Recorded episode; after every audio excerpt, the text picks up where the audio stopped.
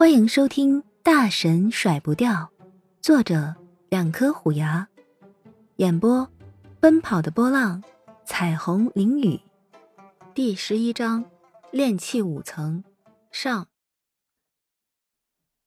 沈月雪感到气海翻涌，随着灵气的不断吸入，体内的气海居然越来越浓。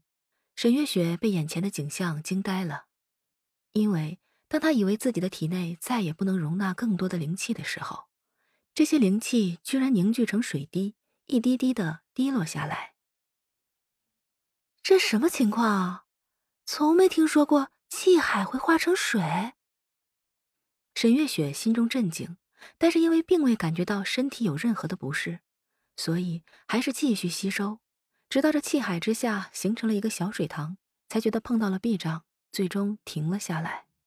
而且令人惊奇的是，这气海和小水塘居然分为五种颜色，每种颜色都十分的均匀，占据了丹田的五分之一，看上去非常的漂亮。十月，沈月雪觉得自己此刻精神奕奕，毫无疲倦，第一眼就看到了躲在角落里画圈圈的小狐狸。小狐狸听到沈月雪叫它，也并不吱声，只是哼了一声，表达自己的不满。哼，好了，别心疼了，大不了以后我多做些好吃的给你。沈月雪现在已经看明白了，这小狐狸的性格就是抠门此次自己吸收了他洞府内的这么多灵气，肯定是心疼的要吐血了。哼，不是我说你啊，你怎么能两颗丹药一起吃呢？你有没有常识啊？小狐狸小爪子一下一下的点着沈月雪的额头，雪白的额头上留下了一片粉红色的爪印。小狐狸才发现自己的手劲儿有点大，有些心虚了。好了，我下次不敢了。你快来看看，我现在怎么样了啊？沈月雪并不在意小狐狸力道大，她也是关心自己，因此还是笑眯眯的转移话题。小狐狸听了这话，才收敛心神。双眼眨了两下，盯着沈月雪。嘿嘿，哟，还不错，这经脉每一根至少都有你以前的十倍粗壮。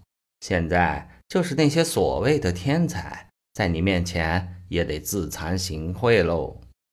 哟，还能聚灵凝液，划分灵区，看来这两颗珠果不算浪费。这样，就算你丹田尚未扩大，也能储存比同等级多出无数倍的灵气。沈月雪不知道，一般的杂灵根吸收的灵气不仅不多，而且储存在丹田内也是混杂在一起，所以使用法术的时候更加困难。像他这样的五灵分区的，整个天元大陆只此一个，因为形成这一切的诸果只生存在小狐狸的芥子空间中。只有沈月雪有运气享用。小狐狸得意的笑了笑，脸上的表情有些猥琐。想到沈月雪同等级较量，耗灵气也能耗死一打还多，心情就非常的舒畅。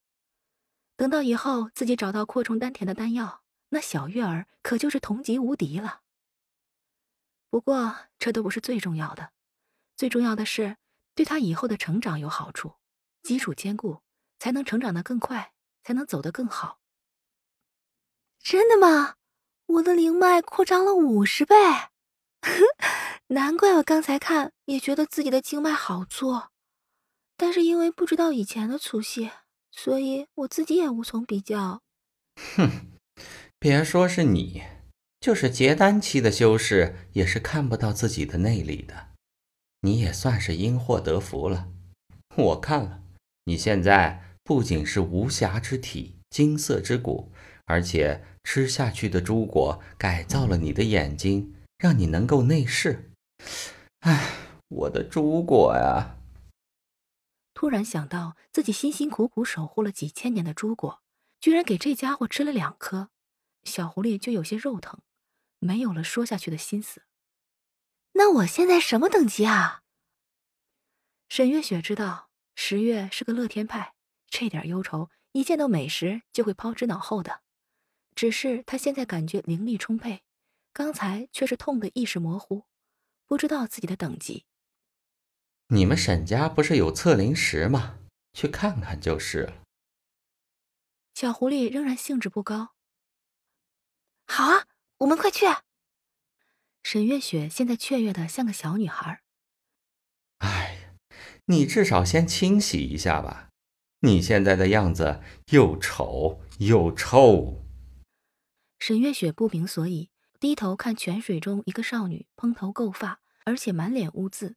沈月雪吓了一跳，我的妈呀，这是谁啊？她不认识，绝对不认识。夕阳西下，天色未暗，整个沈家不复白日的喧闹。众人用过晚饭，大家多在自己的房间内潜心修行，无人注意。一人一狐两道身影朝着小路，飞快地向广场奔去。沈月雪来到沈家广场，见近万平米的广场上空无一人，只有一个巨大的石柱立在广场中间，她便一步一步地朝着石柱子走去。沈月雪知道，她应该快些。最好别被人发现，但是他就是想这样走过去，这样堂堂正正的走过去，而不是每次耳边总是充满了各种耻笑的声音。深吸一口气，沈月雪将雪白的手掌放在石柱上，集中精力，灵力外放。只见石柱上的光芒越来越高，越来越亮。亲爱的，悄悄告诉你哦，下一集更精彩呢。